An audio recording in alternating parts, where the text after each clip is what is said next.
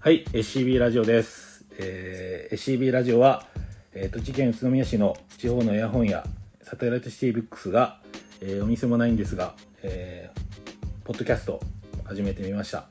本本屋さんを中心に、えー音楽、映画など様々な文化の話、えー作品の楽しさを伝える番組にしたいということで、えーエピソード、えー20になりました。はい、で前回、えー、と音楽会ということで、えー、とベスライブ観光というかね、えーそんなことをライブのことをちょっと話したんですけども、えー引き続いて音楽会ということでこの方に来ていただいておりますウブガラです。よろしくお願いします。ちょっと硬いな大丈夫で す。あの始まればリリラックスしますのがなかったんでラックスしてます。大丈夫ですか大丈夫ですはいはいよろしくお願いしますよろしくお願いします。はい、えーまずですねちょっとライブ観光という、えー工業ということなんですけど、はい。えーどうですかね、この今の、えーパンデミック化、もう3ヶ月になってますけど、えーフェスとかは、一応、スーパーソニックとかはね、そうですね。スーパーソニックとグリーンルームあたりがグリーンルームは9月か、 9月、まあスーパーソニックも9月で、うんなんかそこら辺もなんかやる、なんかなんかどうにまあちょっと今状況わかんないですけど、うんどうにかやれる方向で進めてるみたいな状況ですよね。そうだね、はいでもなんかちょっと再開はしてるけど、なんかきまたね、そうですね。やってもい言われるし、やんなくてもまたね、そそうですねこは期待に応えられないとか、あとはその経済的に、はいはいえーダメになってしまうっていうのがあるし。はい。うんちょっとなんか厳しい、そうですねかなとは思いますけどねまあ正直まあ、そのいろんな問題がちょっとありすぎるんで、うんうんまあ言ったら外国から、まあ、洋楽のフェスだったら外国から本当に来れるのかとかもあるし、まあ、何段階もありますよねそうですね特にやっぱ日本でもないし日本だけでも難しいのにっそうでていうことがあるからですかねはい、あとはもう参加する人もまあその参加しにくい参加しにくさはやっぱりいろんな事情があるでしょうし、はいまあ、一人だけの問題じゃないからままたそこがっていうところもありますよねそう状だね況として。うんまあ、じゃあこれからのライブについてっていうことなんだけど、えー、と配信とかねを使ってっていうのが今動きとしてあって、そうですえね、ー、と実はその在庫っていうねライブ配信の、えーなんて言うんだろうなあれはウェブなのかな、があはいるんだよ。例えば在庫っていうのは、はい、えー例えば1000円とか払ってああはいはいはいはい、その有料配信有料配信をするっていうで6月8日に俺あの見たんだよねザ・ブルーハーブのライブあをあはい、はい、実際は払って見てみたっていうのがあってまあそれなりには良かったなとは思ったんだけどああそうなんですねそうそうそう、はいだけどやっぱりねこのイルボスティーノが言うように、えー空間芸術なんだっていうねはいこと言うんだよイルボスティーノとイいうルかボスティーノってのはこのザ・ブルーハーブの、えー、と MC ねああそうなんですねはいイルボスティーノが言うにははいえっとまあ、ライブの MC の途中にあその特にボスはそのオーディエンスとの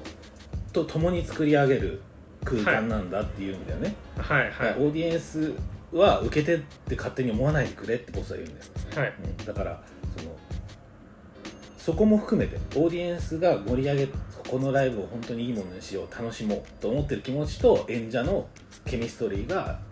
ライブを作るし空間芸術なんだって言ってるのねああでもそれはまあまあどう同感というか、まあ、それは一緒っすねそうそうそそううそういう意味味で言うと、まあ、配信とかが今後どうなっていくんかっていうもちろんその、えーなんだろうなビジネス的な側面もあるけどはいなんかそこが失われてしまう悲しさみたいなのはあるよね。そうですねだからまあそうっすよねだからまあ配信まあななんていうんですかねまあ言ったらその作り手、まあ、アーティスト側も、まあ言ったら、まあ、すそういう作品を作るには、まあ、お金も必要ですし、うんまあ、生活もあるででしょうから、そうなんでしょうかね、まあ、有料配信っていうのもやっていかないと,、うんえーとまあ、次につなげられないっていう部分もあるので、まあ、それはまあうーん、まあ、必然の流れかなと。うんうんうんいうところですね。で、まあ、ただまあその有料配信ライブで思うのは、まあ、その今まで、まあ、何らかの事情でライブに行けなかった人っていうのもたくさんいると思うので、まあ、そういった人には届そういった人にも届けられるツールというか、えーの仕組みにはなるんでそれはそれでいいのかなっていう反面、うん、まあ少しやっぱりライブを実際その場に行って体験したことがある人っていうのはさっき言ったブルーハーブのうんはいあのー方の言ってることと一緒でやっぱりそのその瞬間でしか味わえないものだと思うので、そのやっぱり体験とか体現性っていうのは配信ライブだとどうしたって薄れちゃうっうんていうのをまあどうしていくかっていうのも課題というか、うんまあ、その有料配信ライブがどこまで浸透するのかちょっと何とも言えないですけども、うんうんっていう部分でのあの問題なのかなっていうのは勝手に思ったりはしますね。そうですね、はいまああと一つの、まあ、やり方というかねとしては多分その配信がライブの代替にはならないまあならないっていうねはい、側面があったとしてはい、さらに先に行くっていう例で言うと例えば「フォートナイトはい、」でトラビス・スコットあがーはいはいなんかあれたみたいですよねやあ。のライブやったじゃないですか、はいでそのトラビス・スコットとフォートナイトが組んでるっていうのはやっぱりそそのなんつうのゲームの中でねはいライブやるって本当に新しい発想だなと思うしそうですね。あれアストロワールドを再現したんですよねそうですねほんなんかねよかよかったというかそうこ一番ゲームやってなくて後悔したのはこれはい、俺フォートナイトやったことないんでわかんないです僕けど。もないんだけど、はいうんそのそういうなんかう何そのアーティスト側とかはい。のやり方のこう工夫がもっと出てくる可能性はあるのかなとは思うそうですねんはいそのトラビス・スコットだけじゃなくて、はい、まはあ、そこ北米を中心にそういうのが回ってくるのかなとは思うんですけどね、い、はい。うんあとはあれだよねなんかサザンオースオールスターズのこと言ってたよねあじゃああのサザンまああの言ってましたけどまあだからあの、まあ、サザンが、まあ、横浜アリーナでえっ、と有料配信ライブをやってまあ横浜アリーナのキャパシティが1万5000人かなで大体まあサザンのチケットが8000円ぐらいで普通のライブやるとしてしたらまあまあまあどんだけ行っても1万5000かける8000円っていう、えっと限界値があるんですけれども、まあ、有料配信ライブで、まあ、18万人チケットがを買ったっていうニュースを見てだからまあそのななんでしょうまあビジネスとしての可能性みたいな風にはニュースを見てその感じたしそのそれでまあいろいろエンターテインメント的には今、まあ、お金が回らなくて辛いっていう風な中での、まあ、希望の一つには感じたんですけれどもただまあまあ言ったらサザンみたいな日本を代表するうんあのーバンドだからこそできたことでもあると思うんで、だからそれがじゃあ全員それで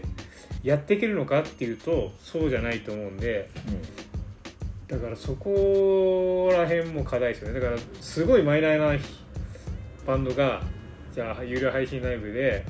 まあ、それそれがそれこそ1000円ぐらいでやりますと言ってじゃあそれが果たして何人見るのかっていうのもありますしだからそういうでそういうのが多分増えていけば逆に情報が増えることでまあなんだろうライブを見るなんつうのライブを見る人の数も分散するから。うんうんまあ、まあやっぱり知名度が高い人が、うんえーまあか稼げるっていうか、まあ、あのその視聴数を稼げるうんみたいな、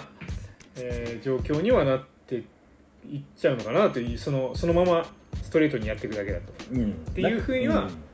そうですね感じますかね。なんかそのメメールっていうかねそういう連絡が来た時にそれ同じことを思いましたねはい、それはなんかやっぱり、うん、と評価が定まってる人はそうですね、あのいいと思うんですよはい多分その今回もまあ言ったら評価が定まってる人だけの音楽の世界だったらはいこれは全然問題ないというか、はい例えば、えー自粛して、はい、えー、とライブやらなくてもはい生活はできる人たちそうですじね。ゃないですか、多分、はいだけど要は音楽が文化としてその受容されていくかっていうのはさそそのあある特定のアーティストだけじゃないっていうのもあるじゃないですか、はいさっき言ったようなはい人たちがそのどういうふうにこうライブ興行がなくなった時にこうなんなんだろうな生活っていうかね、うんうんその自分のなんだろうな評価を上げていく場所としてのはいライブ興行ができなくなっちゃってっそうですねていうところまで含んで考えていかないといけないのかなと思ってるねだからさ、はい産業としてはもう別にねそんなちっちゃいアーティストはいさんが活動しなくても音楽産業的なマイナスがそんなないのかもしれないけど、うんうんサザンオールスターズで上積みできればはいいけどそれだとなんか多分立ち消えていくというか今後の未来っていうことで言うと新たなアーティストがそれを選ばなくなっちゃうんじゃないですかそうですね若い人が、うんはっていうのがあるあるのでいはいきついですよねまあそうですね特にライブハウスとかインディペンデントの人たちのやり方とか、そうですえーっねていうのをもうちょっと工夫していけるといいんですけどね、はいうん、まあそうですねそこははいまあそのニュースで感じたとはいあとはなんか音楽好きな人はそういうライブハウスとかさちそのそういうアーティストさんに、まあ、僕でいうブルーハーブのライブに1000円をね払ってっていうのはあるんだけどはいクラウドファンディングとかもやってるみたいなんですよ結構、ああそうですねうん、だけど結局音楽好きな人がお金をそこにはい投下していってもこの人もきついので今っていうかそのお金を出す側のオーディあエンあスそうもですねはい言ったらいろんな環境の変化が起きてるので、はいもっと大きなところの資本のところが動かないとはい大きく動いていかないと多分なんかきついなと思うよそうですねね根返しになっちゃうというか、はっていうのは感じたねいはいはいっていうところでしょうか、そうですねはいライブ観光に関してまあラはいイブ観光に関しては関してはまあそうですねそのぐらい、感じたとこ感じたとこ感じたことはいはい、あとはまあそうですね、まあ、この後のテーマにもなるのかもしれないですけどね、だまあいたら今までは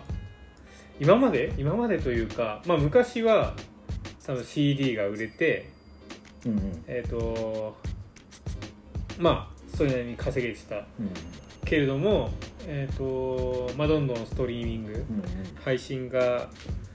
まあ出てきてで、まあ、CD 売れなくなったからライブをしをやってライブしてグッズを売ってで、まあ、あの成り立っていまあ、職業としてはうんうん多分成り立っていった部分があったんで、まあ、CD が売れなくなってライブを強化したけれども、うんで今そのライブが難しくなってきていてっていうことでですねはいでまあ今後どうするっていうような側面なのかなっていうのがまあ客観的にまあ当事者ではないんであれなんですけど客観的に見て思ったとこそうですね。はいうん、はい。で、あと、まあ、さっきのね、ろはいえっ、と、アフターコロナみたいなところで言うと、えーニューノーマルって話があって、まはいあ今後どうなっていくかっていうのは、この、ウェブサイトのオールデジタルミュージックっていうのがあるんだけど、はいそこで、えーちょっと見た情報で言うと、はいえーフィジカル CD は、えーっとこれは何億ドルなんだろうな、えー、23.4億ドルはい日本円だとわかんない22.9億ドル2兆2900億ぐらいですかね、はいはいだったのが、まあ、4400億円ぐらい世界市場がはいなっててまあ日本は結構ここの中の8割ぐらいは日本なんじゃないですか、まあそうですね2000億ぐまらいあるのかな多分あるよねああるんじゃないですかねまだ CD が売れてるのはまあ日本っていうのはよく聞きますよねで、えー配信が2019年は1兆4 1400億ということで、はいえー当然ながらその配信が増えているはいえーその中で、えー、COVID-19 があり、はい、えー音楽産業は2020年30%売り上げが減少するっていう話もあってはいでその中で一番割を食うのがやっぱライブ75%まあそうですよね物販54%、はいえーっていうことで、はいえー原盤録音とかあとはその著作権のところはそんなに下がらない、要ははいストリーミングがされれば、要は、えー著作物を持ってる人はいうん例えば作曲してはいはい曲を作った人は、えーストリーミングがどんどんされるんでうん入ってくるっていうのはあるのかもしれないけどそのライブ興行はダメダメというかねちょっと厳しさが続くんじゃないかっていうような話なんだよね。はいうんうんうん、っていうそのうではすね予測が予測そうながってるってことですよねはいはいで、えはいー、とストリーミング自体がまあその日本っていうところで話すとさっき言ったように、はいまあ多分外国とは逆転なんですよね外国とですね逆にまだフィジカルの方が売れてるってことですか日本がえどういうことです日か本は売れてるよああい多やそう分なんですうねん、日本は多分7割ぐらいですかまあいまだに、いや多分このその3月以降どうなってるかっていうのデータは見てないんですけど、はい、えー、とか外国は多分8割がストリーミングで2割がフィジカルみたいなとこがあったんだけど、まあ、逆だって話も昔からあったからそうですね、うんってことは CD 中心の、まあ、日本のビジネスっていうことでいうと収益率が高いけど CD を売らないと利益が回収できないモデルはないので,、でさらにその小売りはいの部分が、えー、と CD が、まあ、どうなっていくのかだけどねそうですね、うん、わからないけども売れなくなっていってストリーミングに転換していった時どうなるのかっていうところで確かにそうですねただ潮目が変わってきてるなっていうふうに思ったのははい、はい、えっと去年ぐらいですかね、ほはいサザンオールスターズさっき言ったような、はいはいえっと、星野源、はいえー安室奈美恵とかああビッがグスネトームリーミングを解禁、が解禁してるのが、はい、えっと結構最近っていうかそうですねうんな日本の状況もそうなってきたっていうところ確かにがそうですねあるよね。はいうんうんうん、っていうのがあるんで、まあ今後本当にちょっとどうなっていくのかだけど、いまあえっ、とね今回の話する時にちょっと3冊ほどね本を読んできましたっていうので、はいえー誰が音楽をタダにした巨大産業をぶっ潰した男たちスティーブン・ウィウィットはや早川書房はいあとミ2010ズのこれはさ田中総一郎新潮社はいで Spotify えー新しいコンテンツ王国の誕生、えースベン・カールソはいンヨーナス・レイオン・フーフブットダイヤモンド社はいなんかここら辺の参考文献をもとにはいちょっと話をしたいなと思うんですけど、はいえー日本の話ですとその Spotify っていつから始まったか知ってます Spotify でもこれうーんと2009年ぐらいあそうですね2008年かなああはいでこれ20 days って本に書いてあるんだけど、はいまあ、次の10年を占う動きっていうのはゼロ、えー、08年大体だから、え2年ぐらい前から動きが変わるっていう話なんですよね、ああそうなんですね、うんはいまあ、それは前回やったその海外テレビドラマの潮目もそうだしはいはいこれもそれも載ってんだけどはい20 days に、えー音楽でいうと Spotify が2008年はいただ日本で、えーサービスを開始したのは、えー2016年の冬あそんなに遅かったんでしたっけ Apple Music が2015年はいはいっていうことでえっ、とじゃあまだ3年34年ですよねそうそうっそてうことですね日本に上陸してそうそうそうそうでまあその時にえっ、とやっぱり日本にサービスを下ろす下ろすというかねはい始めるのが大変だったって書いてあるんですねこれテテンズっていうよりはその Spotify っていうああ、うんはいでやっぱりなんだろうな日本って結構マーケットが大きいんではい音楽のですね音楽のマーケッはいトが大きいんで、えーやっぱり参入障壁みたいのがあって、はい例えば、えー、とストリーミングサービスの日本独自のストリーミングサービスも結構あったという、ありましたよねあアワとか LINE ミュージックとかはいあの、うんっていうのがあって 14, 14個あるって書いてあるねこの2010であったの、ああその当時うん、でそれでなかなか遅れていったっていうのがあって、はいえーそういうやっぱりなんで Spotify がそこまで受け入れられなかったかっていうと,、はいえっと一番の違いフリーモデルがあるところらしいと。フリーモデルフリーモデルっていうのは無料で聴ける、はいえ日本うん、違う違う Spotify 登録したらか無料モデルがあるじゃないですかはいはいはいでも Apple Music ってないよね、あなないですねっていうところがでかかったって書いてあってうんうんでサブスクリスクリプションっていうのは昔からある言葉でこれは定額モデルみたいな意味で、そうですよねはいうんでサブスクじゃなくてストリーミングっていうのはフリーモデルっていうのが最初に組み込まれてたんですって Spotify ってああそういうことかはいでそれをなんで Spotify がやったかっていうのってはい載ってるんですよあーそれって海外とかだとイリーガルなそのダウンロードとかはいフリー配信っていうのが結構あった、はいはいでそこに対して広告これ YouTube のモデルとかもそうだけど広告をつけることによってアーティストにインカムっていうかバックをはいしようだから海外、えー海外じゃないそのえーと海賊版っていうかなんつうんですかねそのイリガル配信に対しての荒野でもあったというか、うーんらしいということを書いてあるんですねあああそうだ海賊のは海賊配信というかその無断配信が多いからとかあとダウンロードとかで多いからちゃんと公式なそういったものを作ろうみたいなのがそう出だしってことですそうねそうだからフリーモデルだからうんなんか搾取してんじゃないかってみんな思うんだけど、はい結局そういうのがあるところに比べたらアーティストにバックする仕組みにはまずしようあっあてそういいううとこことろかがあはっいたそうっですてよねいうところだと思いますね。はいうん、でまあ60年代にこれに書いてあるんだけどイギリスの海賊ラジオとかっていうのがあって、はいはいはいパイレーツパイレーツうん、でそこでやっぱビートルズとかがガンガンはイギリスのねはいあの当時の音楽がめちゃくちゃ流れててラジオ局がそれの要請に合わせて変わってったっていうのがあったみたいでああそうなんですねまあだから何かこう変わる時っていうのはなんかそういう気づいた人が、まあ、ちょっと違法的な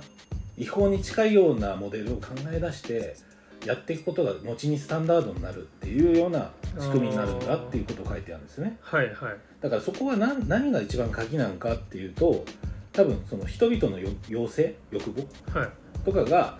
このシステムでちょっとダメだよねとかって思ってるのがまあ権利をクリアしたりすることによって Spotify っていうモデルを作り出してうん本当だったら違法の配信ではい要は法に触れるよねっていうのをしっかりクリアした後にその仕組みを作ってはいマネタイズしたみたいなのがあるからうーんすごいなと思って。まあそうです ねまあそう、うんまあでもまあまあ今はまあでもどっちかというとサブスクの印象が強いですけどね Spotify えいやああそうだねモモデルとしてなんだなんだろうただフリーモデル守っててさらにプレミアムをつけることによってインカムを増やしていくって感じじゃないのはいアーティストだからあれですもんねフリーだとシャッフルしかできないっていうこととか、ですねね、うんはいっていうことですねあとやっぱ古い慣習とかその今まであった CD 販売とかはいいうのをやっぱり変えるためにはアーティストとやっぱオーディエンスの直接的なダイレクトにつながる仕組みがいいんだっていうことを言ってはいてで、まあ、これラップはなんで世界を制覇したのかっていうことも書いたんだけど20 t e n s に。はいそれは、えー、とまずミックステープ文化っていうのがあって、はいえっとやっぱあれじゃないですかミックステープって無料じゃないですか、そうですねで無料で聞いてもらってオーディエンスとつながってえっ、とつながってまあそその後そのプロップスを上げてライブとかレコード契約するみたいな流れがあって、はいでサウンドクラウドみたいなのがありますよねそうですねでなんかそうそういうのとすごい近しいんじゃないかなって思ったんだけどどうですかね、そうですねヒップ ホッラッププラップヒップホップっていうと多分結構あのなんだろうなポストマローンとかは入ってこないっていうかさラップミュージックってあれ歌とさその難しいよねヒップホップってもうちょっとさなんかいろんな文化を内包してるじゃない、まあそうですねまあ確グかラにフそィテうですィとか DJ とか、はいえーあとフットとかねはいうんそういうのもああるけど、まあ、あるのかなポストマローンにもふっと分かるか分かんないけど、はいどうどうなんだろうまあ、そんなこともあってマンブルラップとかクラウドラップみたいなのも後押ししたって書いてあってはいで、ね、さっきちょっと休憩中に違う話したけどインディーバンドの時代が2000年代あってはいそこからラップへの派遣の移動があってはいでそれはストリーミング時代の MP3 再生環境にトラップとかねはいそういうのは適してたんだっていうのも書いてあああそうなんですねる。うんだからバンドのあの繊細な音作りはやっぱりいい音で聞くってあるけど、はいもっとなんかこう、まあ、そこ感覚的なトラップで、そうまあ、トラップなんかは特にストリーミングの時代の音楽っていまあそうですねで90年代はどっちかというとアナログ音質え80年代ってもうちょっとポップそう産業,、ですね産業的に大きくなったっていうのもあるけどポップスはいが花開いた時代な感じじゃないですかはいだからでそこの反動としての90年代のアナログ音質っていうのがあって、えっと90年例えばレニー・クラビッツとかねはいレニフラ60年代の機材でなんか録音するみたいな、あああれそうなんですか、うんだけどそれがだんだん変わってきてるってことですね、まあ、確かに今で言うとまああれですよねわかりやすく言えばスティーブ・レイシーみたいな、スティーブ・レイシーみたいなねスマホで曲作るみたいなあそうそうそうそうそうそうそう、そうですそういう感じですですよね今の時代時代というか、はい、うんうんうんうんっていう感じだかなと思いますけどねはい、そうですね僕ストリーミングに対してなんか異を唱えたいとそのいうストーリーじゃあ言おう唱えたいわけじゃないんです けどああったっていうあのーだからまあ僕もその、まあ、Spotify にはまあ加入をしてうんいますが、あのーなんなんでしょうねそのいまだにやっぱり、うん、も物が欲しいというか 物がそう欲しずっいと言ってますよねそう、ん物が欲しいというか、だから結局、まあ、僕の、まあ、これ僕の意見で言いますと、まあ個人的個な人的な意話をする見、場だか個ら人的な意見で言えば、まあ、配信することによって、なんだ、いろんな音楽に出会うことが可能になったっうんうんうんうんていうのは、ものすごく大きいと思うんですよね。そうですねはいうんだからもう本当に昔だったら、まあ、とりあえず、まあ、タワレコだったり HMV に行っていろんな視聴器を聴きまくってうんうんでその中からいいアーティストを探して、えーそこに対して、まあ、みんなで、うんああじゃないこうじゃないみたいうんうんな会話ができてたんですけどもだから今はこういう Spotify とかがあるので、まあ、言ったらその場で共有もし合えるしうんで逆を言えば例えば発売日、まあ、昔は CD 発売日とかに店に行って買って聞いてみたいなのを楽しみにはしてたんですけども今で言うとまあ僕が毎回 Spotify でやるのは大体毎週水曜日が日本のそうだねアーティストのうんうんニューリリース日金曜日はで金曜日は洋楽うんなんでその水金のニューリリースを片っ端から聞くっていうのを今はやってるんですよだからそれは昔はタワレコ HMV に行って発売した CD をひたすら視聴するのをひたすら携帯で聞くっていううんのに、まあ、変わったっていうのが一つああるのと、うんででやっぱりそれと同時に僕は逆にそのストリーミングがあることで物物への欲求もちょっと上がっててえっ、と一番分かりやすいのでなんていうとフランク・オーシャンのうん「ブロンド」っていうまあまあ言ったら名場なんで、まあ、知ってる方は知ってるとは思うんですけども、まあ、あれに関しては基本的にはフィジカルがないと CD が、CD がないんですけどもただレコードはあるということで、まあ、すあまりにもそのブロンドが良すぎるうんのでもうどうしても物が欲しいということでレコードプレイヤー持ってなかったけどレコードプレイヤーを買いかつブロンドのうんレコードも買うとうんいう動きになったんですよ、うんうんうんううんん、だからまあストリーミングで聴けるんだけれどもやっぱりすごくいいものは持ってたいみたいなうんっていうふうにななんだろう逆にその物の価値が CD とかの時よりちょっと、まあ、CD の時とかっていうよりも物を買わなきゃいけなかった時代よりもちょっと上がった気がしているのが、まあ、僕の聞き方なんかな。はい、なんでいまだに、まあまあ、言ったら Spotify でいろいろ聞いていいなと思ったものはフィジカルが出てればあのほぼほぼ買ううんので、うん、なんでまあ結局は配信だけじゃなくてフィジカルも買ってるので、まあ、その最初に出た日本は CD をいっぱい買ってるっていうところの、まあ、一応一部には自分も入ってはいるっていうような状況ですかね。まあそうそうだねまあちょっとフランク・オーシャンの場合はなんだろうな、まあ、人気あるし要はフランク・オーシャンが出すもんだったら何でもね、まあ、これもそうだけどこのね携帯もブロンデッドだけど、はいはい、うん、なんかそういうアーティストの神格化っていうかさそのこの人のものは欲しいっていう感じはあるからね,、まあまあそうですそねのそれはレコードとかに限らずはいはい何でも、そうですね、うんかなっていうぐらいのアーティストだとは思うね。はいまあでもそうそうですねだからそういう感じあでもあとはあのあれですねあのビリー・アイリッシュのうんお兄ちゃんやばい名前が出てピアこないノですね。フィアネスのレコードだけあるんですようん。 でその俺もレコード買いましただからだからそのなんだろうなうんもうレコードしかないやつでいいなと思ったのは買ってしまう、だからレコードは分かるんですよストリーミングとレコードっていうのは多分うんその2曲間の意味がすごく分かるっていうかアナログ音質だしはい、レコード自体の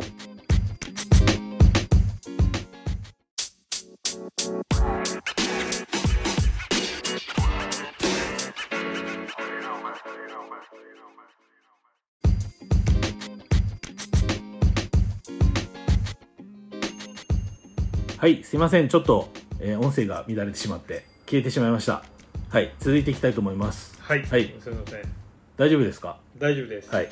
じゃあよろしくお願いしますはい、よろしくお願いします、レコードの話してたよね途中までねそうですフねランク・オーシャンのレコードが欲しいみたいな、はいってことで、えーフィジカル派のねフィジカル派ですウねブ未だにウブ方とえーっとまあ別にフィジカル派じゃないってことじゃないんだけどはいなんかその Spotify のちょっと凄さっていうのをちょっとか話していきたいなと思うんですけど、はいえーっとストリーミングのねで Spotify って、えーっとこの本、えーダイヤモンド社の本読んだ書いてあったんだけどその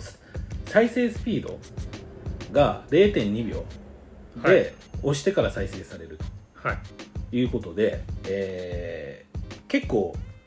Apple Music とかはなんか遅いって話なんでね今はちょっと改善してるかもしれないけどあーそういうなんかユユーザーのインターフェースというかその入りやすさはいもすごく考え抜かれてる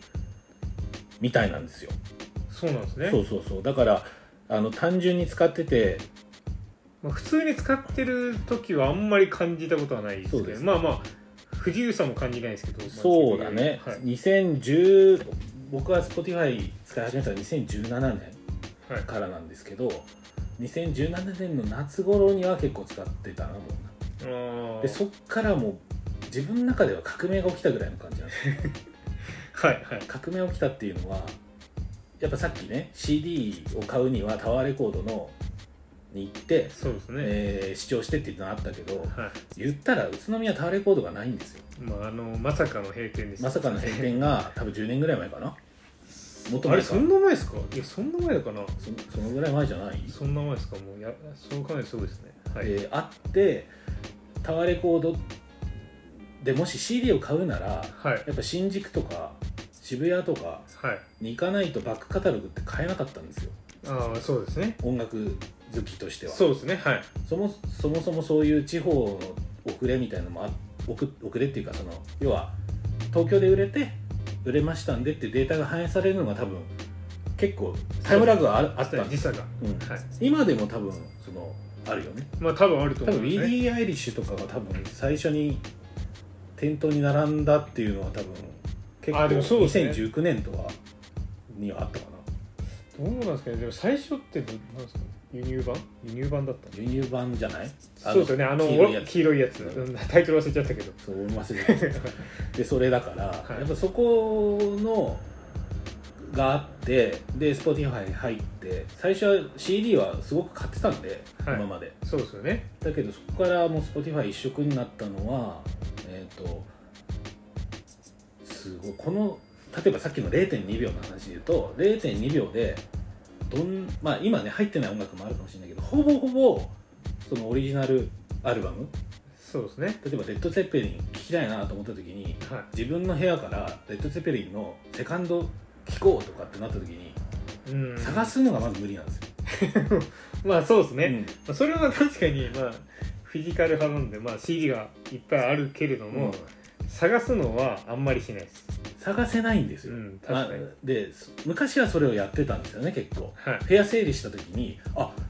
これ聞いてみようみたいな感じで聞いてたけあどあーはいはいでもそれがじゃあセペリンのセカンド聞こうとかプレゼンス聞こうってなった時に、はいもう0.2秒でいけるはいでプラス、えー、と例えばそこの音楽を知らなかった例えばヒップホップのサンプリングで使われてる音楽を聴きたいなっああて思った時にえーあこれがあのサンプリングソースなんだ確かにってのも分かる、る、はい、なんかもうね音楽好きにとってはパラダイスだなというふうに思ってるでも確かにそのヒップホップ文化というかそのっていうとまあそうですよねストリーミングそうですよねいや そうそうでですよねあのストリーミングあじゃあストリーミングがいいなっていう思うところはあるかもしれない言ったらそのサンプヒップホップってサンプリングの文化があって例えばまあケンドリックの愛がアイズレイブラザーズのそうだねサンプリングしてたりっていうのあると、で元ネタなんだっていうのをネットで調べたらすぐ聞いてあ本当にサンプリングしてるとかっていうのはその、まあ、昔からもサンプリングはあると思うんですけどその元ネタを探すのに苦労する時間がまあ全然違うから、うんまあそうだねだからまあ、そういった意味ではすぐ知れるってことでなんだろう、うん、すぐ知れるっていうのはうん、だから広がりを見せていくというかそうあそうですねあのそその興味の範囲がうん掘るとかねディグとか言うじゃないですかよくね、はいはいレコードとかそうですねだからそこの範囲がなんかこの一つの端末を使って広がっちゃうっていう世界が、はい手のひらにこうねアキラじゃないけどはいはい世界があるみたいなはい感じなんですよ、まあそうですうね、ん、だからそれはそうそこを否定するっていうのは多分できないって思ってしまうんですね、はい、ま うんあ、そうそうですねはい、まあ、ただまあまあただまあ僕はまあただあのーちょっと変な話ですけど変な話ギガ問題があるんでギガ問題ギガ問題ギガ問題ギガ問題があるのでう、んやっぱり、まあ、どうしてもその高音質で聞くってなると、うんまあ、ダウンロードしてないけどダウンロードすればうんギガが飛ばないけれども、まあ、どちらにせよ限界があるじゃないですかでも家でダウンロードしておけばいいんじゃない家でダウンロード家で w i f i にして w i f i でもいいなあじゃあでもダウンロードした例えばスマホでダウンロードするってなったあでもらそこから聞くとまたあれだなそこのそうだねダウンロードした容量が食われるじゃない、うんうんうんということでうんいい音を聞くならやっぱ CD なんですよ ってっていうのがまあまあいい音っていう側面で撮ったらそうそうですっていうのはやっぱり、まあ、これ聞き比べ、まあ、もちろん Spotify で Spotify がストリーミングで視聴していいなと思ったものを CD 買って聞くんですけど、うんまあ言ったらギガがあんまり減らないように低音質で聞いてるからかもしれないですけど低音質選ん でるんですかやっぱり通低音質だとギガ減らないんですよ常やったことないなそれ低音 そう質ですあのこれは多分ちょっと分かる人は分かるわかりますかねああのーギガ低音質だとギガ減らないですだからそうするとやっぱ CD で聞いた時にあんまり聞こえてない音もやっぱ聞こえるんですよねあっていうのは絶対ああってーなんかレコードはそうらしいねあのレレココードはードでね聞くと本当にその聞こえてない音を本当にいい音質で聞くといいレサウンドシステムで聞くとはいえあでも一回あれ行かなかったっけビートルズ聞きにビートルズあのを聞きに行あってのねレーザーレコターンテーブルのさ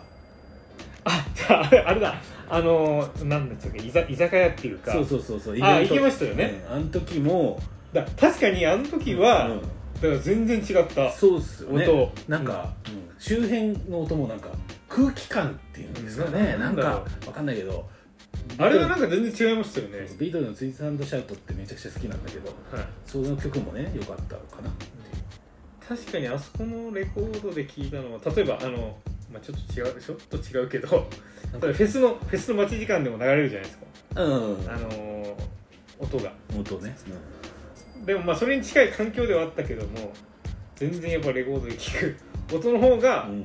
ねすごいよく感じたそうですよねのは覚えてますねだからまあちょっとね機会があればレコードもね、はいい、いなと思うしそうですねあのそうそうそうと思ってますはい、なんかレコードもうなんか集めたりしたいですねって思ってますけどねああそうですよねはい、はい、ということですであと Spotify でいいところをもうちょっと話すと、はいえっ、と、えーアルゴリズムアルゴリズムアルゴリズムって言ってまあこれあのえっ、とチャレス・ガンビーノの曲じゃないよはあの、 なんだっけな。えっ、と、やっぱプレイリストとかはいを作るじゃないですか。作りますその、勝手に生成して。そうですねあれもすごいなと思うよね。はいは本当にやっぱりいみんなのがみんなのプレイリストが聴けるからってことですかあ、まあ、それもあるし、はい自分自身の聞いているう結果が出るじゃないね。あで出ますねうんあの去年だったら僕はあの白日 でしたけ どあ、そうなんですか。 いやあのあはいね去年は白日ですよ Spotify 見たらああ、そうなんだ。なんだったっけな。多分、バンパイアウィークえエンそうドヴァンパイアウィークエンドって言ってま言っしたよてたで、サンキューネクストが2位だったよ。はい感じだったな確かに、はでパロットが3位みたいな感じが、ああはいまあそういうのもあるしはい自分が主張してきたものでこれも好きでしょっていうのが結構バシバシ当たってくるっていうのはああまあそうですねあるんだよねあー確かに、うんはい、おすすめで出てくるそうそうってそこうとですそよう、ねだからなんかそういう意味で言う言うと本当に1000円とかっていうの月額ね980円だかはい、はい、そんなもん1000円でっすてねいうのでもう安いぐらいのものですまあそうなんですよね、まあ、それは思いましたねだから本当にだから音楽好きな人でまだ入ってないよっていう人があってとりあえずこだわりがね例えばレコードが好きとかい CD が好きで物欲しいっていう人もいると思うんだけどまだやってない人はや一回やってみると世界観は多分変わるんじゃないかなとは思うけどねそうですね、うんだからまあまあその小野さんみたく完全にストリあのー Spotify 一本で行く人もいれば、まあ、僕みたくまあ Spotify をうん視聴ツールとして使って良ければ記事から買う人もいるだろうしそうまだねあだからそういう意味ですよねだからまあどちらにせよ広がるというかうんまああでもね CD は全然買ってないわけじゃないんだああのータイラー・ザ・クリエイターのやつとかなんか年レストみたいなやつ はい10枚ぐらいは買うかなあーでやっぱりそこは一緒ですよだからいいだんもだのはちょっと欲しいっていうことですよねえそういうことじゃないまあそういうことそういうこともあるかもしれない ただから物としてものとしては持平っらととききたたいっいてはいいう紙だけじゃん紙だけだかあらのピンクのピンクのとかうんとランデルレイとかだなヴァンパイア・ウィーケンドとかやっぱそこのと年間トップ10クラスのやつはちょっと日本版はもうないじゃないですか基本特にタイラーザ・クリエイターはないですね、うん大学行ったらないし、まあ、例えばランデルレイだったら出るからちょっと大役しっかり見ようとかはいはい思う、あとバンパイア・ウィーケンドもそうだし、そうですねテーラインテーミパラとかもそうかもしれないあ買ったと思うスローラッシュとかも買ったわああはいだからそういうのは買うだけど昔に比べたら買う量は圧倒的に減ったってことですよね多分ね1ヶ月、うん、5枚ぐらいは買ってたかもしれないしね昔だったら。まあそうですよねうん100枚は買ってないと思うけど1ヶ月1ヶ月めちゃめちゃ5枚1ヶ月5枚ぐらいは買ってたかで年間で50枚とかなその60枚ぐらいあ60まあ、そこにも多少知りあるけどさ枚はいはいあとはその再発してプリンスのベストとか出たら買うとか すごいですねあるじゃない、まあそううんそうですね再発はあんまり買わないですけどねあ再発っていうかそのデラックスエディションだ例えばあマイケル・ジャクソンのオフ・ザ・ウォールの、それめちゃめちゃ買いますよね小野さんあ買う買う買うあ昔はね今はストリーミングがあるからはいあそれそれで聞いてみたいな感じですねあ聞いてうんそうだね昔よりは、うん、本買うことがすごい多いんでああそうですね今本にだ聞からいそてっちにまあ移行移行して移行したっていうかそっちの方がストリーミングがあるからはいいいいやあの有有益って言ったらね別に芸術だからはいその利益を求めてるわけじゃないんだけど、はい楽しみとしてやってるって感じ。はいはいはい、ということでストリーミングも、えーもし聞いてて私聞いてて入ってない人いないよねこれスポティファイだからね確かに確かになんだけどそういう楽しみ方があるよっていうことではいですねはいありがとうございますっていうことではいありがとうございますはいでもう一個なんですけどこの今日ね、えー、と参照にしてるはいえー20 10s はいっていう本の、えー中身の内容で、えーちょっとストリーミングサービスがこう日本であんまりなんですかねそのは反映しないというかはいいう部分あるじゃないですかそうですねそれはなぜかみたいはいなところなんですけど、はいえっ、とちょっとねあのマーケット的に、えー、と2000年代90年代はい90年代というのは、えー、とさっきベックのライブにね行ったっていう話もしたけど、はいえーもっと洋楽ち洋楽っていうのはあれかな、えー、とわ外海外の音楽がはい身近にあったというか、若い若い人というか、はいわ若い人とか、まあ、20代とか10代とかの人が、はいはいえー洋楽に触れる。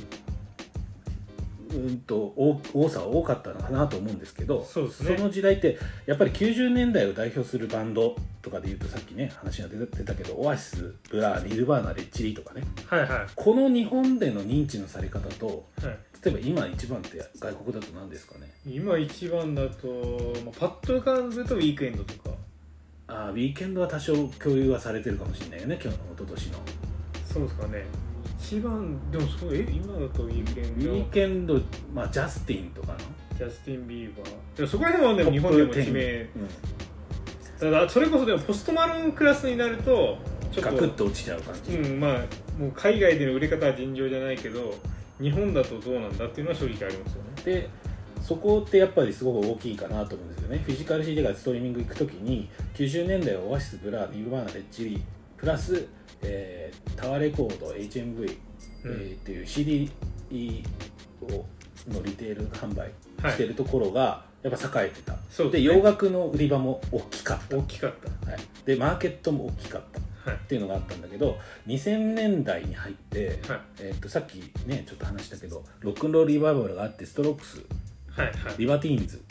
えーなんかが出てきた時ってはい多分今よりは多分洋楽のマーケットあったと思うんだけどえっ、あとでもだんそこら辺もそうですね、うんニルバーナレッジリ、えーレッド・オート・チリ・ペッパーズオアシスとかに比べるとストロークスアークティック・モンキーズとかカサビアンとかの人気の出方って違う、違うん、うじゃないですか多分知名度も全然違いますよね違いますよねだからえっ、とそれってそその後2000年代にそういう洋楽をしっかり、えーフックアップするメディ音楽メディアがあんまりなかったうんああそれはテレビもそうだしはい、確かに昔昔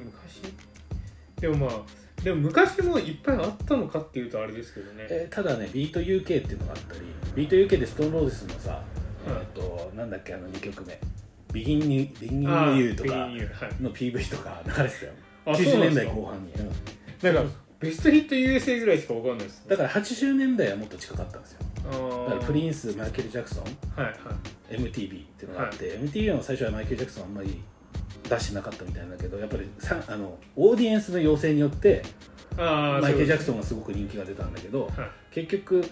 マイケル・ジャクソンとプリンスがもうゴールデンタイムで本当にね中継するようなぐらいうんうんうんだった80年代で90年代は多少それの残りがとして、はいえー CD が売れてたんですよねそうですねだからえっ、と言ったら小室ファミリーああ小室ファミリー、があはって、多分98年ぐらいがその販売のピークい、はい、だから結局その洋楽みたいなものも端でっていうか端ではないんだな今で言うと、えーもちろん宇多田ヒカルとかさ小室ファミリー売れてるけど、はい洋楽もしっかりやれますよっていう、そのなんていうんですかねその経済的な理由っていうかなんていうんですか商業的な理由はい、だってそれがバーンって売れてればさ遊べるじゃないですかああまあそうですね、ああそういうことかはいはいはい CD もそのまあは浜崎あゆみとかが本当500万枚とかね宇多田ヒカル500万枚300万枚安室奈美恵っていうのがあればだからそっちにもまあまあ言ったらなんだろう資広源を告宣伝っていうかそうですマーケティングができたからっていうことですよね。それで潤った利益を洋楽ののクラップに使えるはいはいっていうのはあったのかなとは思うけどね、はいうんだからそういう意味で言うと98年をピークに産業的に下がってきたはい、と洋楽を扱うっていうことがやっぱりそこまでメリットがなくなってきたそうですうんね。っていうのがストロークスとか、えーアークティック・モンキーズカサビアンみたいなバンドがいまいちめあの日本での認知人気がななない理由なのかなとかうんうん。思いますけどね。はい。うんうん、でその代わり出てきたのが、えー、と99年にライジング・サン・ロック・フェスティバルっていうのがあって、はい。えーとえっとこれって何かっていうと、まあ、97年にフジロックじゃないですか。そうですね。でサはマーソニックが2000年代ぐらい2000年ぐらいか1999はい年とか、で99年にライジングさんっていうのはこれ邦楽フェスなんですよい。はい邦楽フェスが誕生して待って、ライジングさんの方が、ロッキンオンより先ってことそうですね先っていうか前。あ、そうなんですね。そうそうそあ、そうなんだ。うでもう一個あるのはそのえっ、となんだっけなえっ、とやっぱ90年代ってそのさっきのタワーレコードとかで洋楽がもうものすごく売り場でもさはい。あはい。の聴ける環境があったからそれを聞いたりして育った人たちがうんそれを参考に洋楽の影響を受けてはい。音楽をやってた人たちが90年代後半ぐらいに出てきた、はいスーパーカーとかねはい。はい。はい。はい。だからそういう人たちはやっぱり参照点が洋楽にあってそこを日本にどう置き換えていくかっていうのをやってたっていうことなんだよねこれに書いてあるな、20テーブルにはい。でその後で言うとうーんと邦楽フェスが誕生してロッキンオンジャパンフェスティバルはい。でロッキンオン社が言うにはフェスはメディアなんだってうん言ってるのね、はいだからロッキンオンジャパン的な価値観みたいなのをやっぱりやっぱオーディエンスはさ受容するわけじゃないですかはいはってことはロッキンオンジャパンって何かというと邦楽アーティストしか出ないんですよいまあそうですよねでサマーソニックとか、えっとフジロックは混合じゃないですか混合ですね、っていうのがあるんで、えーメディア化してってそこが産業的にうまくいっちゃったんじゃないかなってああその日本だ日本のロックフェス、それこそ椎名林檎とかいろいろ90年代後半に出てきて、はい、まあミシェルガン・エレファントとか出てきてその後にその影響を受けた人たちがうんう音ん楽をやり始めて、それが邦楽フェスにバンバン出てくるようになると。そうですねってなるとドメスティック化ししていって結局 FM 局も音楽雑誌もさはいあのやっぱり邦楽の方がはいお金はかからないというか取材費もかからないし、まあそうですねうはいん、だアレックス・ターナーにインタビューするより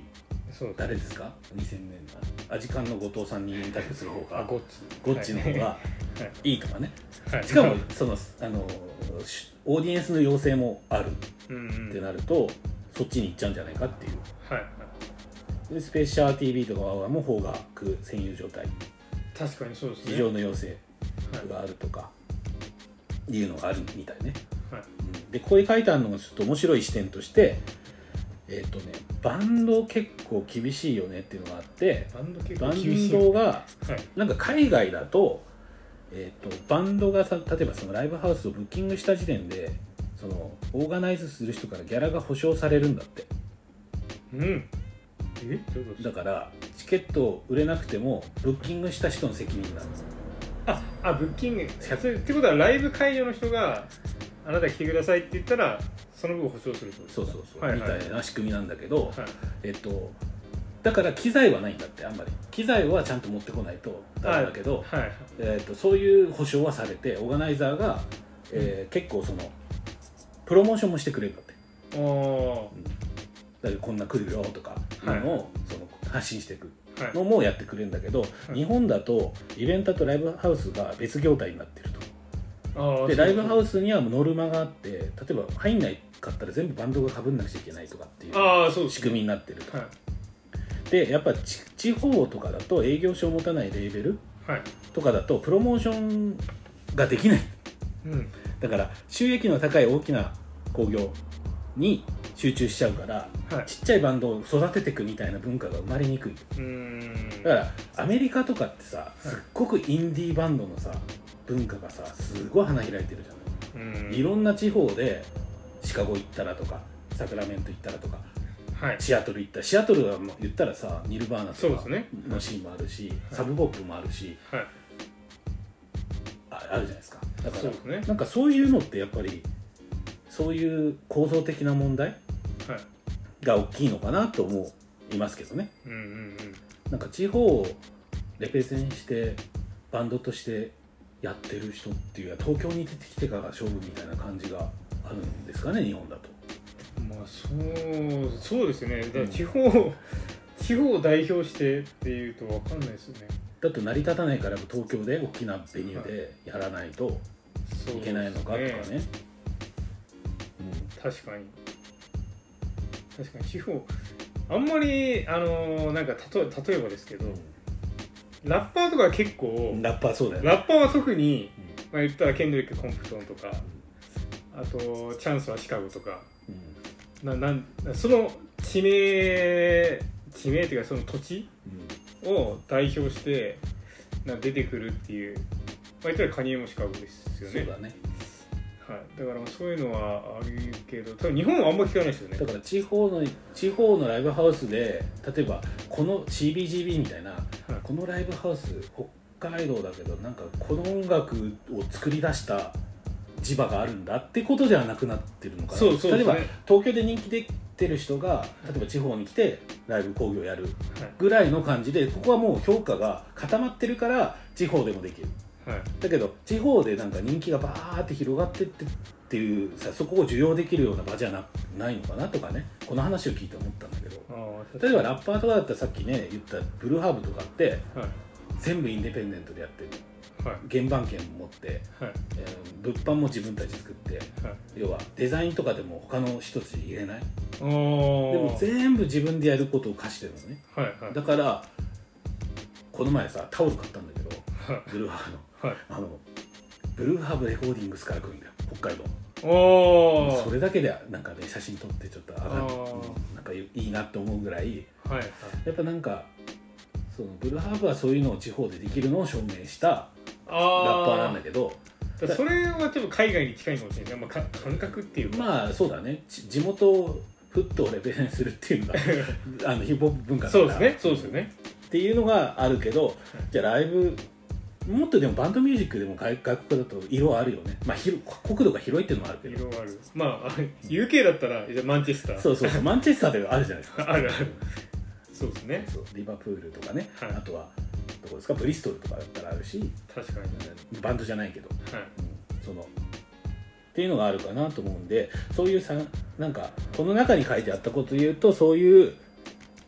状況でなんかちょっとバンドミュージックがなんかあんまり良くなかったんじゃないかっていう話書いてあって、はい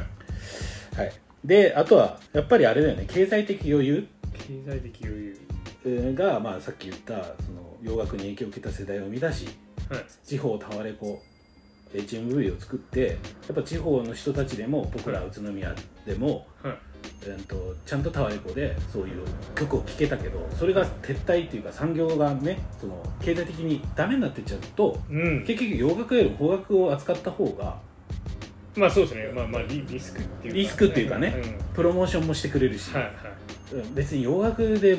やる必要ないんじゃないっていうなんか、まあそうですねうん、のがあったんじゃないかなっていう、はいうん、はありますけどね。はいうんうんうんうん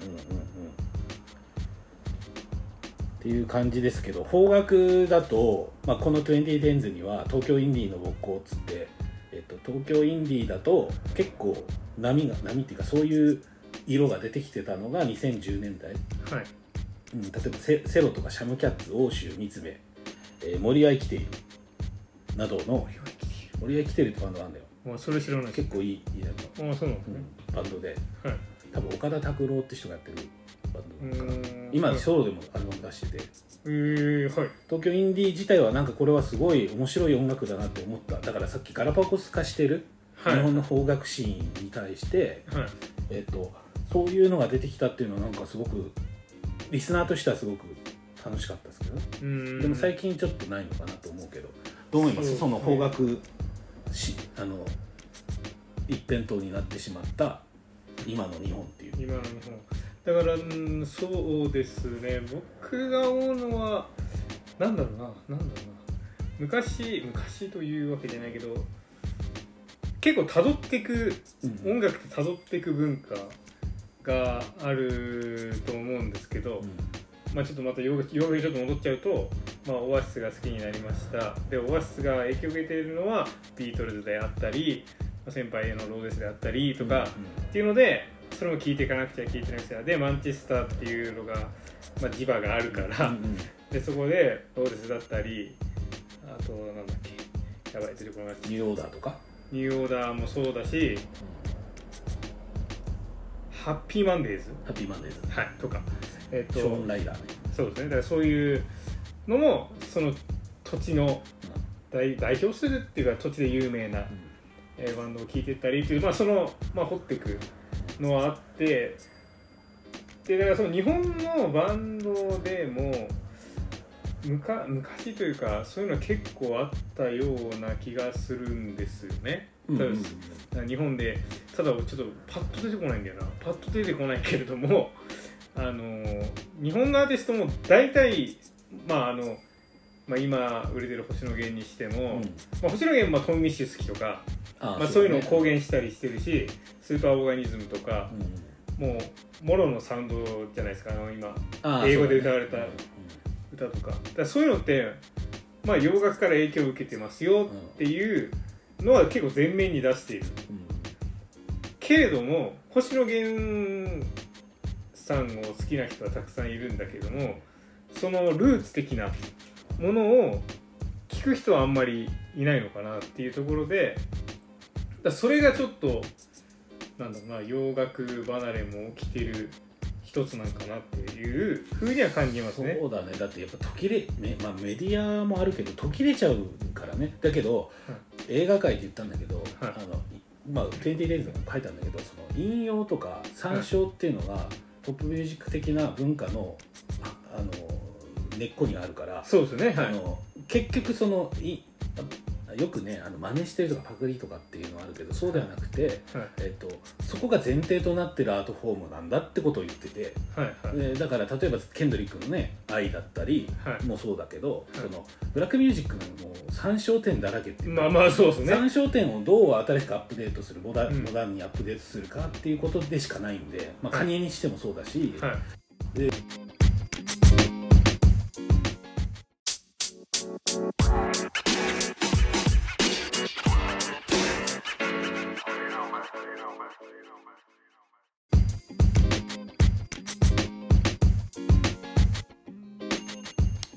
はいえっ、とちょっと切れましたけど えっと、続いて、はいはいえっ、となんだっけえっ、と邦楽がんなかなかその邦楽邦楽と洋楽のマーケッ洋トが楽ち離れうん、がちょっとちっちゃくなっちゃってるってことに対して、はいはいさっきちょっと言いかけたよね、言いが書きました、うんあのそ一れをつ言おう分かったっていうやつでいい分かったとはい、あのーまあワンオクロックがまあの例として、まあ、ワンオクは言ったら出だしから、えーまあ、ここ最近まではどちらかというとメタルだったりハードロックから影響を受けた音でずっとやっていたまあまあわすごく日本で分かりやすく言えば、まあ、ビーズに近いのかななんかそういうビーズビなーズとかは、まあ、ハードロックとかそういう音楽を、うんまあ、彼らに多分求めてたうんうんあのファンファンたちは。っていうふうには思っていて、まあ、これはあくまで個人的な意見ですけど、うんうんで、えっとその中で、まあ、タカに関して言うと、うんワンオクロのタカに関して言うと、まあ、彼は、まあ、やっぱり海外で売れる、まあ、日本のバンドでも海外で売れるっていうことを目標にしている、えー人だったので、まあ、まあ言ったら、まあ、この前の話の話したように、まあ、ロックっていうのが少し衰退してきていて、どっちかというとポップであったりラップヒップホップっていうのが全盛になる中で、まあ、今の流行を抑えた作品にしようとして、まあ、一番新しいアルバムに関しては完全に路線変更を行ったとうんいうことでそこで、まあ、起きたのがやっぱりガラッと変わったことでまあいいっていう人もいればやっぱそれでもう聴けなくなってしまった人もいるっていうのを、まあ、よくそのまあタイムラインとかでうんまあ、見たのでうーんとまあそういうところなのかなというふうには思います、なまあ、なんでまあ本当にワンオクロックが好きでそのルーツとか考え方も好きっていうのであればその流れに乗っていきかつまあ高尾はこう洋楽というか海外を視野に入れてやってるからこういう曲になってだでじゃあ高尾はこういうアーティストから影響を受けてるから受けてるんだじゃあこういうのも弾いてみようみたいな風になったかもしれないんですけど、うんうんまあ、そこがなぜかちょっと分断されてしまったっていうのが。んんあったんだまあはいその前回のアルバムの例だったのかなっていうふうにちょっと思ったりしましたえっとそれはあれはえちょっとあまりね僕は疎いんでわかんないんですけど、その何に影響を受けてるんですか何に影響を受けたんだろうまあでも、まあ、多分、まあ、き曲を聴く間にウィークエンドだったり、あそういう感じまなあ、んですそねしたらジャスティン・ビーバーだったり、まあ、それからエド・シーランとかだかうんうんうんらそっちに系統したイメージはありますよね、はいああなるほどまあ、それこそ今本当に向こううでん売れてる、はいグローバルポグロッーバプル、そうそうですね的なっていうとこ世ろ界観ということでしょうかね、はいあのそっかでもあれだよねサウンドまあロックバンドがダメまあダメっていうかあんまりちょっとしねまあメインストリーム世界的にはメインストリームじゃなくなっそうですちゃっねた時に、はいちょっと変化してその変化してそそこにこうアップデートして合わせてこうっていうバンドの成功例っていうのがあんまりないからねまあそうでマすルーンね、 5とか多分コールドプレイとかは多分その例かもしれないですよねああだけどそうですねそうそうですね例えば今ね1975の話で1975的な評価を持ってるかっていうとまたちょっと違ってくるし、まあそうですねやっぱりそこのうまさっていうかさそのアップデートしていく時にどんなことをやっていくんだっていうとこのロックバンドの難しさはあるよねああまあそうですねまあレディヘッドなんかすごい変化がうまかった、ああそうですねうんはいちゃんと自分たちのうんを消さずにはいサウンドだけいろんなそのベースミュージックとかの音楽をうまく自分たちの音楽に作っていったっていうのがあるんでそうですねそれができるかできないかっていうのは結構ロックバンドにとったらねはい大きいし、まあ、ファンベースが離れちゃったっていうことだねそういうそうそうそうそうの音の変化にっ、ていうふうには思いましたけどねうんだからい言ったらそのサウンド面っていうのが重要視されないはいはいい地場にあるんじゃないですかサウンド面が重要っていうのははいやっぱりうよくこれあの高田さんなんかと論争なんだけど、はいそのえーと歌なんだっていうことを言う言うんですよ。音ではなくてうんだからやっぱカラオケとかもあるし、はいその音を例えばさ前もちょっとバスなんかかなんかで話したけどさそのドドラムあケンドリックのラブのすすとかもドラムがそうそうちょっと音違うよとか音違うよとか、い2拍目と4 2拍拍目目のスネアがはい音が変わってるとか、はいリズムの、まあ、例えばそのオーライトとかも変なリズムじゃんああそうですねとかっていうのがその面白みとしてはい受容するっていうよりは歌詞の世界観とかはいメロデうんうんうんィーがやっぱり日本だとああまりにも強すぎるんじゃないかなと思うし、ああそうですねうんなんか Mr.Children の人気とかで言ってもやっぱ彼らの一番の、えーだ長所なんだろうな特徴となる部分ってやっぱりそのリズムとか音色じゃなくてメロディーメロディーまあそうですとね歌詞の世界観、そうですねあまりにもそこはちょっと強すぎるなとはいだけどあれだよねワンオクロックは結局そのハードコアじゃなくてなんていうんですかねそのへラウドロック的なそうですねラウドロッ出ク自からはいえーポまップあリンうん、ポップになった時にラウドロック的なサウンドフォーマットからっていうのはダメなんだねそうですねまあまあまあついてた人もいるんですけどまあ賛否両論だったっていうのはまあ間違いないでしょうねうんうんうんじゃあどうやったら変われるんですかねだから変われるっていうか変わんなくてもいいっていう最適化してねあの多分邦楽フェスも多分動員でサマーソニックとかフジロックを超えてる超えしてますよねやっぱりそれをすごくうーんと、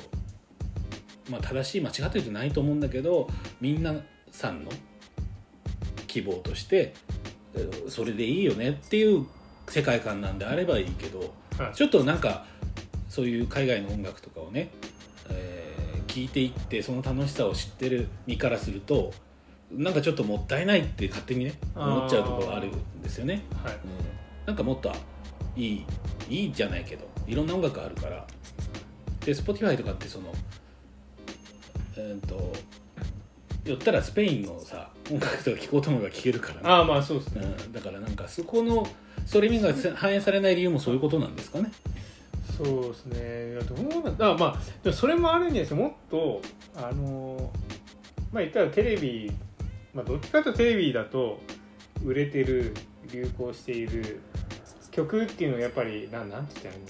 たらいいの、まあゆまあ、視聴率というかうんよくも悪くもそういうのが取れるから、そういうの流しがちじゃないですかだからまあどこにもかしこも多分余裕がないのかなあのさっきまのあ CD ショップみたいなそう感じそでうそうイイメージですけどまあテレビ業界だって今いろいろネットフリックスだったり、まあ、配信とかで、まあ、アベマ t v とかもそうなのかもしれないですけどいろんなもので見れるから視聴率合戦になるじゃないですか。うんってなると何ですか例えばじゃあこれをこのアーティストを、まあ、音楽番組でこのアーティストを推したいってなってもいやそれは取れないだろうみたいな。うんうんことでまあ情報を遮断しちゃうというかうんっていう部分もあるのかなということでなんかもっとこういう人もいるよああいう人もいるよみたいなメディアがなんか出てくればあのーそういったいろんななんだろう音楽を聴いてあこういうのもあっていいなああいうのもあっていいなっていう風になっていくのかもしれないですね。まあ、なんで、まあ、Spotify も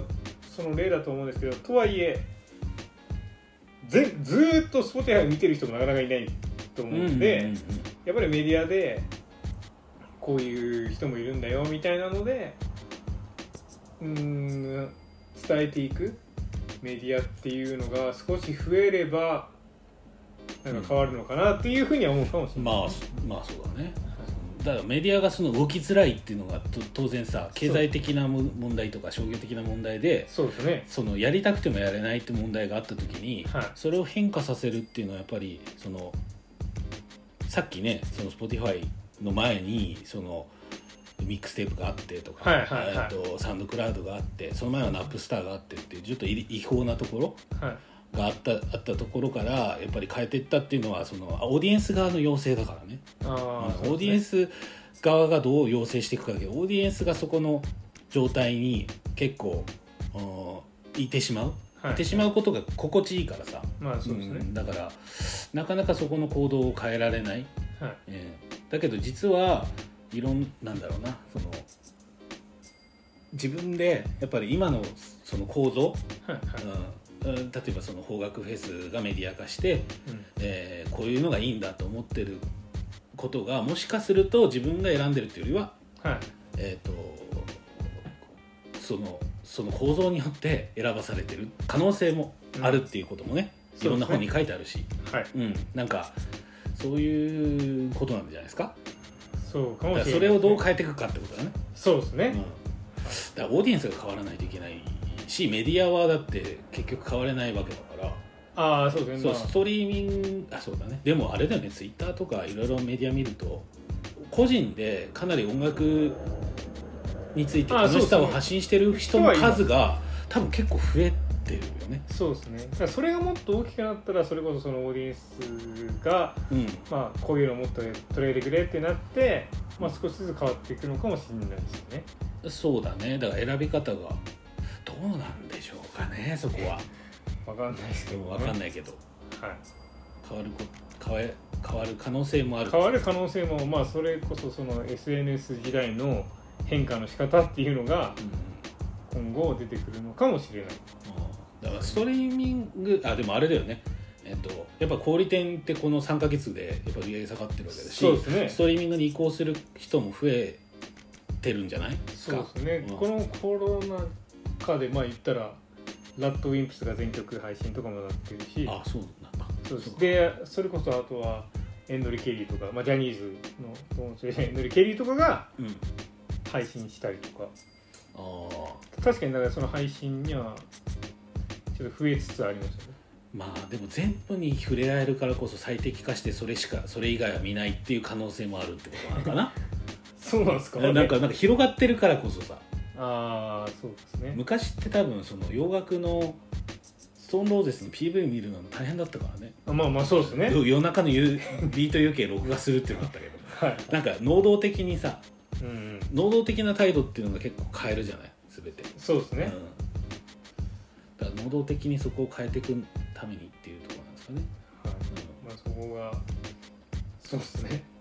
そこやうんうん、どだうかやらっフェてスもだからサマーソニックってそのガイド役だったと思うんですよ、ああまあそうですねうん、ビリー・アイリッシュをだってあの時点ではいブッキングして2年前ですよね2年前2で年前すかごいもうちっちゃい箱でちっちゃい箱箱じゃソないニックステーソジニックステージかなマウンテンじゃないですよね満点じゃなかったねだからソニックステージで見れたからであれはもう相当貴重ですよもう今はもう多分そう見だるねことはできないですだってそうだねだからあの時に見ようってもなかったら多分ずっと見れ、まあそうでこすね今年もねライブがあったけど多分なくなっちょっと延期になっちゃうかもしれないしね多分そうですね、うんはただビリー・アイリッシュはあれなんだよね重要されたんだよね、いいや実はそうですねだあれは何なんだろまあ、グラミーとかあグとラミはーテレビドラマうそうそうですねだからあれはあれでだ結局メディアが取り上げたからっていうのはありますよねあ多分ねグラミーも取ったしそのドラマでも日本のドラマでも使われたしうんただビリー・アイリッシュってすごいのはさやっぱ音色なんだよねまあそう面白いですねだからポップスとしてっていうのじゃなくてやっぱ音が良かったっていうのが多分のアップデートがされてたから、そうですねファンの各ベースがものすごい広がった例えばティーンのファンたティテイラー・スウィフトとか好きなファンもいるしはいおおっさんでもやっぱなんかこの音ってななるっていうかさはい、まちょっとその幅がちょっと広いかなと思ったねそうですねビリー・アイリッシュの場合はあ、確かにしかもまあ10代であんだけいろんな音楽を雑食的に聴いてきてはいをそれは反映してるわけじゃない、そうですねうんだからそこは全然違ういいだよねただの10代のアイコンああまあまあそうとでしすねて、多分でも消費のされ方としてはなんかアイコンのところが消費されてるのかもしれないですけどねまあでもそもそもねアイコンアイコンのところアイ、ううん消費のされ方はなんかそこもありきな気がするけどだからビリー・アイリッシュ的な人がトーンアイ以外に出てきてくれた らそれイギリスだけどはい日本ではいないよね日本ではいないっすよねそれこそ、うん日本ではなかなかグローバルってなるとなかなかいないし、ね、韓国で BTS とかそうだねいける BTS か BTS はでもあれかあれじゃないその Spotify とかがあって外国の人が韓国の k p o p をはい聴ける環境にバッてなってああそれでまアあクセう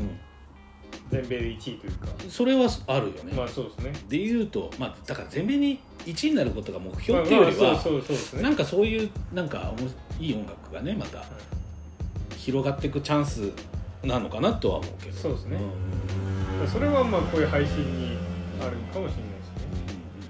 ということ ではい結構話してきましたねこれはい1時間半ぐらい話してるよ、かなりそうですうねん、大丈夫ですか疲れてますかいやまあいや初登場で、まあ、こんなに話すとは思ってなかったんでまあそうだねでも楽しかったですはい、はいじゃあえっ、とまあ映画界本の会、はいあとは音楽会ってやってますけど、なんか音楽会でやりたいこととかありますかこれで終わりにするのもちょっともったいないぐらい白熱はしたんでそうですね、うんまあなんであとは今年出た作品のまあ良かったものを話したい本当は流したいけどねここでねあ曲をですね、うん、あとはプレイリストとか作れるあプレイリスト作っまあまあ話した後にプレイリストプをちょっレとイリスト作って公開するとかはまあいいんじゃないですそういうのをやろうかかあそうですねそれは面白いかもしれないですね、ちょっとねあまりねちょっともっと聞いてる人を増やさなくちゃいけないので はいあのぜひぜひこれを聞いた方がいらっしゃいましたらはいなんかもしちょっとでもね楽しんでいただけたんならはいえっ、とこのラジオをちょっと聞いてるよっていうのをねそうですねちょっと言ってでもらもって それでもどどこにあどこにアピールって言ったらいいんですかそれえそれそれは周りのね あ周りの人に隣人にあ隣人に隣人や言ってもらうの口コミで広げるって口こコとミで広げるってことですよねってことですよねそうそうそうそう、はいしまあそれしかないとは思うんだよねそうです思ねうしっていうことかな、はいうん、大丈夫ですかねじゃ大丈夫ですあはいじゃあ長くやってきましたけど、はいえーストリーミングも楽しもうということで、はいそうですねはい、はい以上となりますエピソード20ですはい、はい以上ですありがとうございました、ありがとうございました